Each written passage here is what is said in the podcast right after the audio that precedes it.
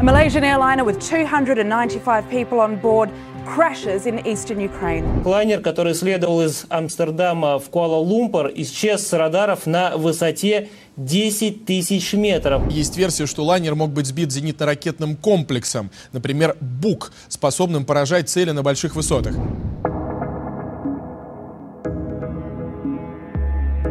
Вы слушаете «Продолжение следует». Мы рассказываем о важнейших событиях в России через главные тексты на русском языке. Это Павел Коныгин и Наталья Жданова. Сегодняшний эпизод о судебном процессе по делу малазийского Боинга в Донбассе. Но вначале сразу две новости. Во-первых, у нашего проекта появился свой YouTube-канал. Ссылка будет в описании. Заходите и подписывайтесь. Там мы публикуем все выпуски подкаста. Наташа, ты сказала мою любимую фразу. Ну, извини, но у тебя кое-что осталось поинтереснее. Да, есть еще одна новость. Мы запускаем шоу «Продолжение следуют люди». Это интервью о поворотных событиях в России с их участниками, журналистами, экспертами и вообще с теми, кто может рассказать, как события развивались на самом деле. И первый выпуск уже через неделю на YouTube-канале «Продолжение следует». Заходите и обязательно ставьте колокольчики. В Нидерландах возобновились основные слушания по делу MH17. Весь сентябрь в суде говорили родственники погибших, высказаться решили 90 человек. Это, пожалуй, самая тяжелая и эмоциональная часть процесса. Паш, ты занимался расследованием этой истории и несколько лет назад говорил в том числе с родственниками погибших, чего они ждут. Если говорить об этом процессе, то родственники прекрасно понимают, что справедливость в полной мере, возможно, не будет достигнута на нем. И вообще в ближайшие годы, а может быть даже и десятилетия. Они трезво смотрят на происходящее. Они понимают, что до тех пор, пока сама Россия, ее власть и общество не будут готовы принять тяжелейшие факты и сделать все, чтобы истина была установлена, а надеяться на что-то бессмысленно. А истина скрывается в России, причем скрывается во всех смыслах. И поэтому, когда я говорил с людьми, все как один мне отвечали, что мы понимаем, что этот процесс вообще не окончательный, и виновные, скорее всего, не сядут. А может быть, даже не будут названы. Но важно двигаться к справедливости. Давай поговорим об этом э, подробнее во второй части через несколько минут. Да, а пока надо сказать, что в 2016 году международная следственная группа GIT обнародовала новые данные расследования – и я был на презентации доклада в Голландии и разговаривал там с близкими погибших. Э, записал монологи, они вышли в новой газете под заголовком «Черт возьми, да ведь должно быть просто стыдно». Это цитата одного из, одного из родственников. И сегодня эти монологи специально для выпуска прочли актер театра ДОК Константин Кожевников и актер-сценарист Александр Тапури. Слушайте прямо сейчас, но мы вернемся через несколько минут.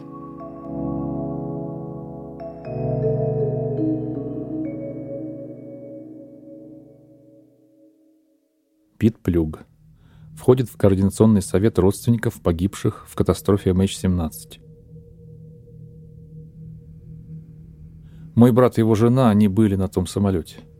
Их останки не найдены до сих пор. Даже экспертиза ДНК не смогла ничего установить. Они словно исчезли. Это очень тяжело для двух дочерей, которые остались одни.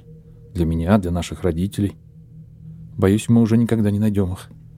Ведь нам до сих пор не позволяют безопасно посетить место катастрофы. Мы все еще многого не знаем. Полагаю, следователи не хотят раскрывать всей информации, чтобы не навредить возможным свидетелям, которые еще объявятся. И еще они не хотят окончательно портить отношения с Россией. Но мы знаем, что это был русский бук. Его привезли из России. Мы знаем, откуда его запускали. Мы знаем, что на той территории были пророссийские сепаратисты. Но вот несколько дней назад в Москве заявили снова, что самолет сбили украинцы и даже предъявили данные с радаров – я не знаю, как это воспринимать. Где вы были все эти два года со своим радаром? С самого начала российская сторона отказалась от участия в совместном расследовании. С самого начала заявляла недоверие нашим экспертам, хотя на деле предоставляла им свои расчеты, которые подтвердили запуск из Снежного. И вот спустя два года, когда мы так близко подошли к ответу на главный вопрос, русские вдруг говорят, у нас есть данные с радара, но он не засек никаких ракет. Это выглядит как издевательство как танец на могилах людей. Черт возьми, да ведь должно быть просто стыдно. Чего они этим добиваются? Хотят отвлечь внимание общественности?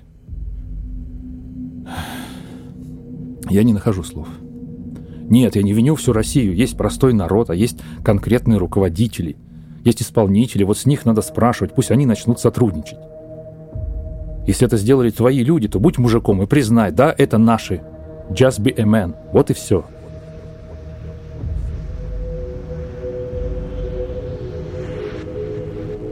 Габриэль Ванденбринк, профессор политологической кафедры Тельбургского университета, потерял в катастрофе коллегу и ближайшего друга. В это, конечно, невозможно было поверить. Нет, я в курсе был, и все в Голландии были в курсе, что где-то на границе России и Украины идет война, но ведь это было так далеко. Война была из какого-то параллельного мира, потому что к европейской и голландской действительности это вообще не имело никакого отношения. До этой трагедии Голландия была похожа на такой рай, где насилие было сведено к минимуму, где были невозможны ни теракты, ни существенные социальные потрясения. У голландцев своя повестка, для которой геополитическая борьба – далекое-далекое прошлое. Если Голландия с кем-то и борется, так это с морем, которое нас окружает и дает зарабатывать. Мы торговая держава, которая ищет со всеми взаимовыгодный диалог и живет за счет этого. И вдруг происходит трагедия, которая переворачивает все с ног на голову. Конечно, очень и очень многие голландцы после катастрофы были склонны винить Россию. И продолжают винить. Но мы можем ошибаться, поэтому все ждут, когда расследование доказательно назовет реальных виновных, тех, кто нажимал кнопку, кто отдавал приказ, кто в конце концов скрывал и продолжает скрывать правду. Многие спорят, в том числе и о личной ответственности Путина. Он несет ответственность за свою агрессивную политику. Я понимаю, почему российская власть отказывается от участия в международном расследовании. С одной стороны, да, глупо участвовать, когда все вокруг возлагают вину на тебя. Но с другой стороны, если ты чист и тебе нечего скрывать, пойди и докажи. Конечно, при этом никто из нас не возлагает коллективную ответственность на всю страну, на всех русских людей. У нас принято разделять ответственность власти и простых людей. Хотя, конечно, есть между голландским и российским обществом давнее непонимание. Еще со времен Холодной войны из-за неприятия голландцами идей коммунизма. Затем, после падения Берлинской стены, был период надежд, но он быстро прошел.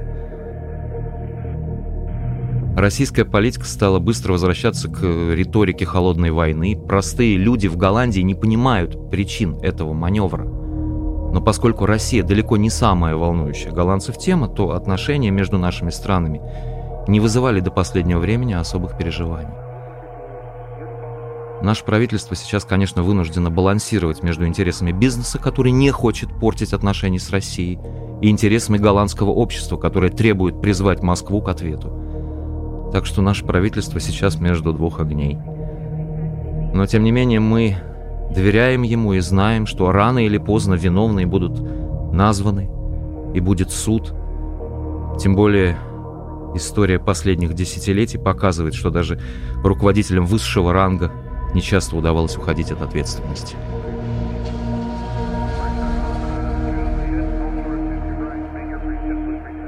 Робби Уллерс. Тем рейсом летела моя племянница, и у меня эти два года прошли в ожидании хоть какой-то информации, почему она погибла. Сегодня мы узнали. И я, как многие из родных, чувствую некоторое облегчение и повод для оптимизма. Вы спрашиваете, какого еще оптимизма? А я просто пытаюсь рассуждать глобально. Сегодняшние данные заложили основу для того, чтобы мы положили конец конфронтации в Европе. Предоставленные данные кажутся мне неопровержимыми – и те лица, которые стоят за этим преступлением, понимают это. Видеозаписи, аудиоперехваты, фотографии – это очень серьезно. Я совсем не думаю, что российские власти причастны к запуску БУКа. Ведь ни президент, ни министр не давали приказа подарить БУК этим парням в ДНР. Вопрос с его доставкой решался, думаю, на более низком уровне. Какие-то военные командиры решили и договорились. Я сам в прошлом военный. Был в Югославии, я знаю, как это бывает. Так вот, повторю, российские власти не причастны. Но теперь им следует сделать все, чтобы предоставить нам и данные, и тех людей, которые стоят за гибелью наших родных. У России сейчас появилась возможность перевернуть эту мрачную страницу в нашей истории. И я бы хотел, чтобы Россия сделала этот сильный жест самостоятельно. Я не хочу, чтобы ее принуждали к этому. Потому что разговор с позиции силы с Россией не работает. И санкции тоже не работают. Путин – сильный лидер. Но нужно дать ему возможность вывести Россию из этой ситуации достойно. Может быть, я звучу слишком дипломатично, но я видел войну. И поверьте – Лучше быть дипломатом. Да, я понимаю, что шансы на взаимовыгодный для всех исход может быть 2%. Но я сейчас работаю в финансовом секторе и знаю. И знаю, что иногда достаточно и 2%. А что нам еще остается? Мы хотим мира. Европе нужен мир.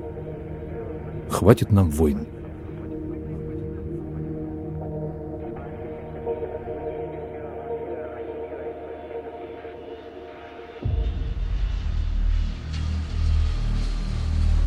Ханс де Борст. Отец, погибший на борту 17-летней Элис Микки. Я чувствую облегчение, потому что следствие сделало важный шаг. Мы приблизились к установлению истины. Большой шаг — это доказательство причастности России к крушению. Ни для кого из нас, родственников, не стало сюрпризом, что запуск был произведен сепаратистами из Бука — но то, что это был российский БУК, открывает совершенно новую перспективу для уголовного расследования. Теперь мы ждем ответов на вопросы, кто стрелял и кто доставил машину в Донецкую область. Мы будем ждать столько, сколько потребуется. Конечно, я думаю, эти люди не хотели стрелять в гражданский самолет, и Кремль не давал им никаких приказов. Поэтому сегодня было сказано, что претензий к России у следователей нет – но при этом мы понимаем, что верховный главнокомандующий Владимир Путин ответственен за то, что оружие из его страны попало на Украину и убило наших родных, близких и друзей. Люди, которые сейчас скрываются в России, возможно, вместе с самим Буком, вряд ли захотят предстать перед судом, да и глупо в это верить. Но они могут быть выданы российскими властями, если только Москва не решит укрывать их и дальше – что совсем ей невыгодно сейчас, когда весь мир знает, куда ведут следы. Представители России, конечно, могут продолжать гнуть свое про Зарощенское, про свой радар, который появился внезапно спустя два года. Но сейчас это упрямство выглядит попросту глупо. Ведь доказано сотней журналистов и экспертов, что Зарощенская, если даже стреляли оттуда, контролировалась сепаратистами. Поэтому информация о Алмаз Антея несущественна, как сказало следствие. А я скажу жестче. Это просто попытка заболтать подлинные факты и отвести внимание. Может быть, это забалтывание рассчитано на российского телезрителя, но в Европе такие штуки не пройдут. Да, у нас совсем мало возможностей, чтобы повлиять на Москву, но они есть. Многие родные уже требуют изменения в наших официальных отношениях с Россией. Я сам хочу, чтобы был жесткий разговор с ее властями. Продолжение следует.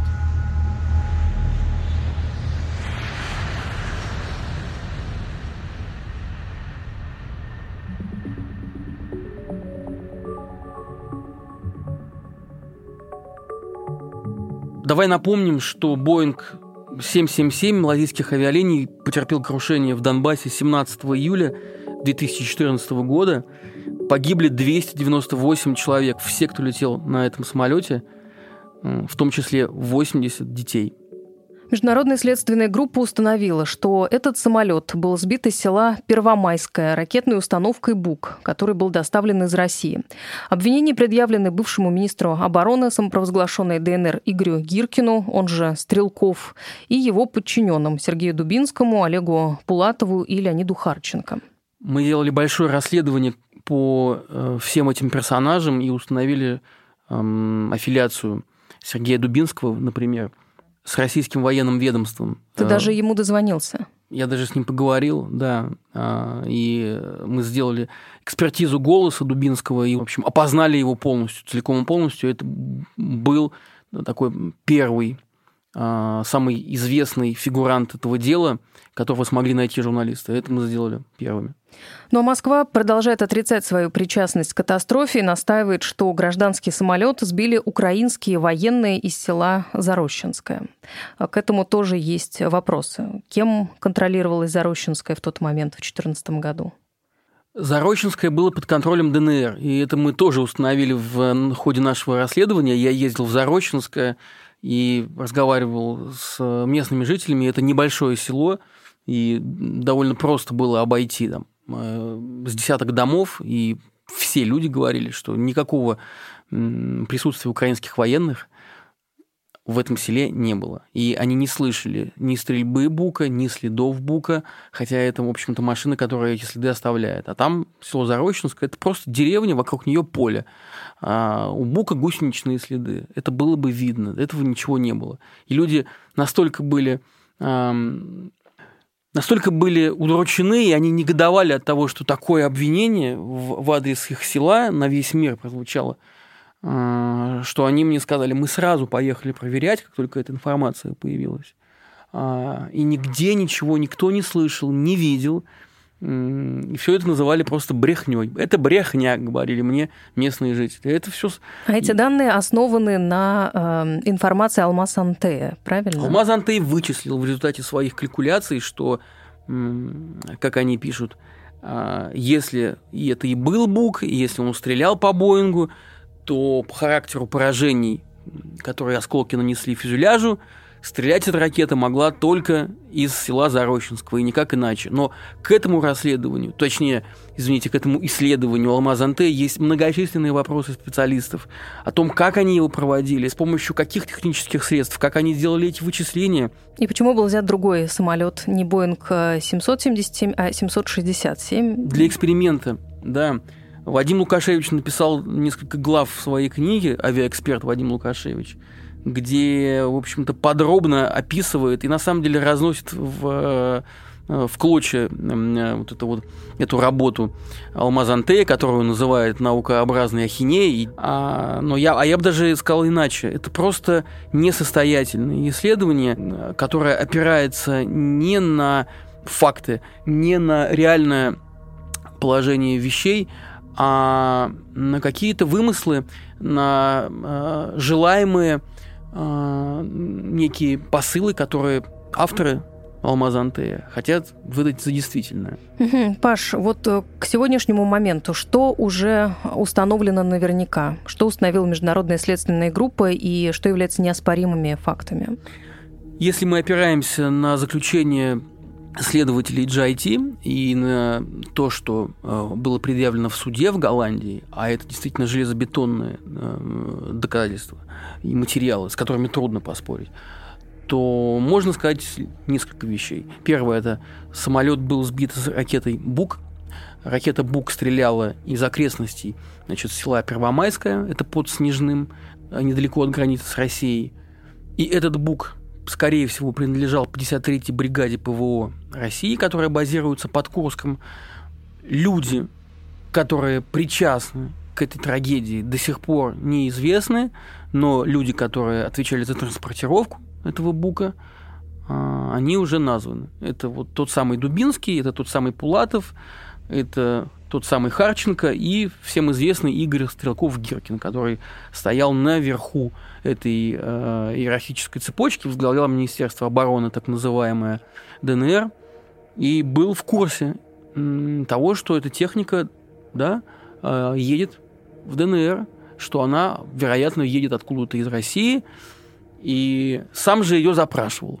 И если мы соединим эти факты и эти эпизоды в единое целое, перед нами будет довольно очевидная и однозначная картина.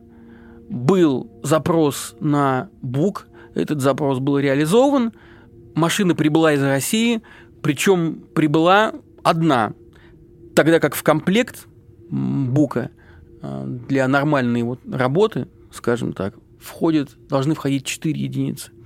Это помимо самой самоходной установки еще и командный комплекс, и обязательно, ну, скажем так, радиолокационная станция, которая наводит цель, которая ее идентифицирует и, соответственно, позволяет установить точно да, э, цель, в которую нужно произвести выстрел. Вот этой станции не было а в составе. Техники, которая перешла через границу, была только одна самоходная установка. И она сделала выстрел. А, сделала выстрел в день, когда, как мы знаем из э, переговоров самих боевиков ДНР, они ожидали со стороны Украины полета э, украинского военного транспортника. И как раз в отсутствии возможности идентифицировать цель, мы так полагаем, и был произведен вот этот вот глупый выстрел. Глупый в том плане, что явно не хотели они стрелять по пассажирскому самолету, но в отсутствии возможности, в отсутствии нужного количества техники, мозгов и компетенций произошла вот эта трагедия. Ополченцы потом активно распространяли еще версию о том, что это украинский СУ сбил, э, значит, Боинг, а уже из Бука была подбита эта сушка. Да, это, там началась просто настоящая какая-то э, трагикомедия, потому что через буквально там час стало понятно, что э, сбит не украинский военный самолет, как планировалось, а сбит пассажирский самолет. И начался вот какой-то панический перезвон э, фигурантов этого дела между Пулатовым и Дубинским, между Харченко и Пулатовым. Э, затем Дубинский звонил уже Гиркину. И они все пытались понять, что же произошло и как в этой ситуации быть. То есть, как это вот в их разговорах, конечно, не было вот этого звенящего вопроса, что же теперь делать, но это считывалось. Потому что нужно было какое-то жопоприкрывательское объяснение для того, чтобы можно было предъявить его и наверх, и публике, и перед самим перед собой не было так, так тошно. И вот они начали проговаривать между собой эту версию, которую первым значит, э, бросил Леонид Харченко, который, собственно, отвечал за передвижение установки на земле, да, то есть он следил за, э, за ней, за экипажем, и, в общем-то, был таким вот ее начальником конкретно на месте в Первомайском. И вот то, как он это описывает, то, как он это рассказывает, то, какая у него интонация, меня лично это убеждает в том, что это практически было на ходу сочинено и придумано. А, Но ведь не его интонации делают эту версию неправдоподобной, да? А почему это не так? Почему это не состоятельная версия? Потому что не было никакой сушки на радарах российских военных, которые предъявляли эти данные э, международному следствию. Небо было чистое. А, и тогда получается, что российские военные какие-то не те данные дают, да? А второй момент, который нужно здесь подсветить, состоит в том, что а, штурмовик Су-25 не летает на высоте 10 тысяч метров, на которой летел, а, вот в этом эшелоне летел Боинг. Предельная высота а, полета Су-25, ну, там, с самой натяжкой 7 километров, 7 тысяч метров. А, так вот, у Су-25 нет оружия, которое бы достигло цели на высоте 10 тысяч метров, при учете стрельбы с высоты 7 тысяч метров. И чтобы это оружие оставило такую картину повреждений, которая была, есть на Боинге. Как сторона, э, Российская Федерация не присутствует на судебном процессе в Нидерландах, правильно я понимаю? Россия там присутствует опосредованно э, через адвокатов э, Олега Пулатова. То есть это, не, конечно же, неофициально, но тем не менее только у Олега Пулатова есть адвокаты, Олег Платов не участвует лично, он, э, когда надо, может выйти по видеосвязи, а его адвокаты там находятся, они э, его представляют интересы в этом процессе. И они доносят вот эту информацию, официальную позицию России. Они не доносят ее как представители, но они пытаются, они стоят на том, что Олег Платов не имеет к этому никакого отношения, что он вообще занимался другим делом и абсолютно не причастный к этому, к этому персонажу. Но так или иначе, конечно же, они э, базируются вот, и исходят из посыла, что Россия к этому не имеет никакого отношения. Остальные трое, то есть Гиркин, Дубинский и Харченко, они вообще никак не проявляются? Они не участвуют в этом процессе. Гиркин делает время от времени заявление о том, что это были не мы, мы не причастны.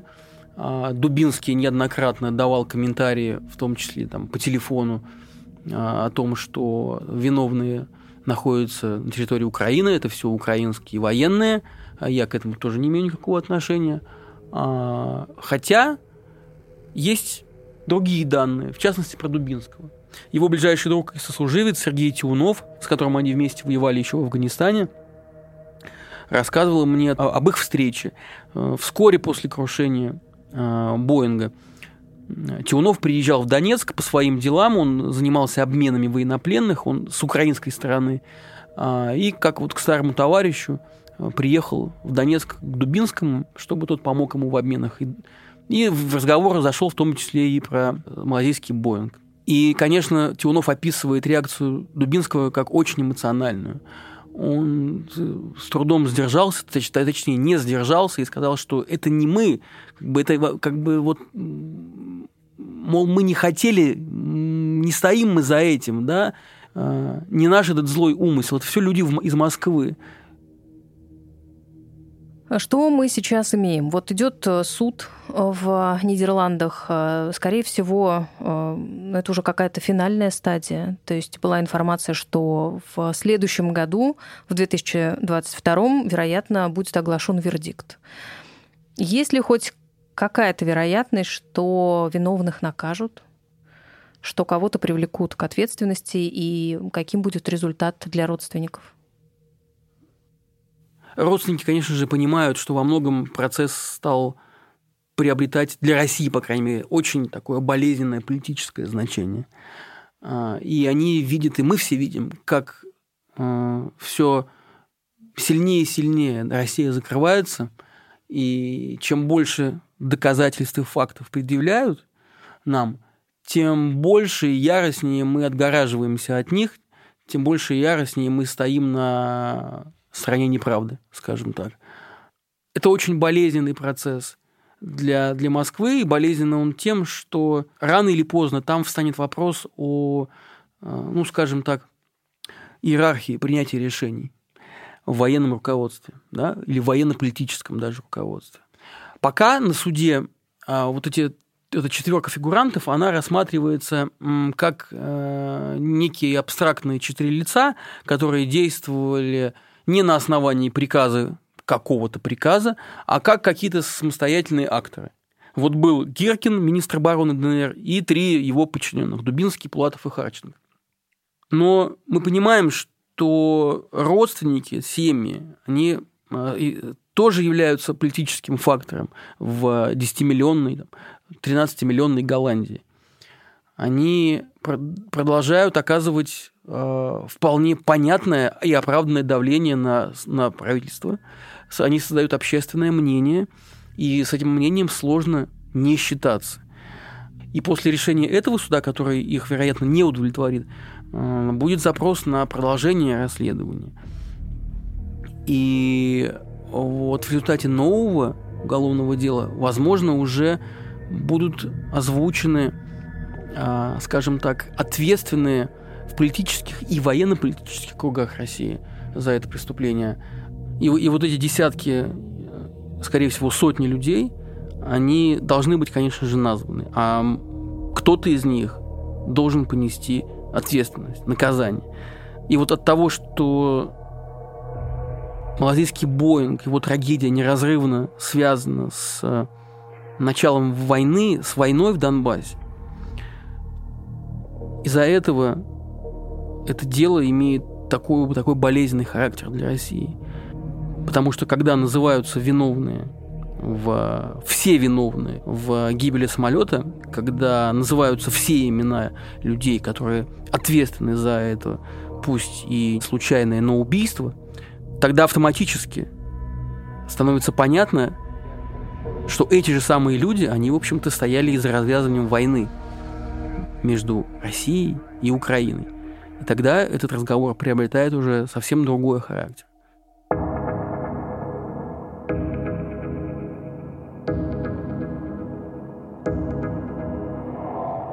Над выпуском работали актеры театра «Док» Константин Кожевников и Александр Тапурия, Композиторы Алина Ануфриенко и Александр Глушков. Звукорежиссер Федор Балашов. Технический редактор Ирина Быкова. Автор идеи исполнительный продюсер Павел Каныгин. Редактор и сведущая Наталья Жданова.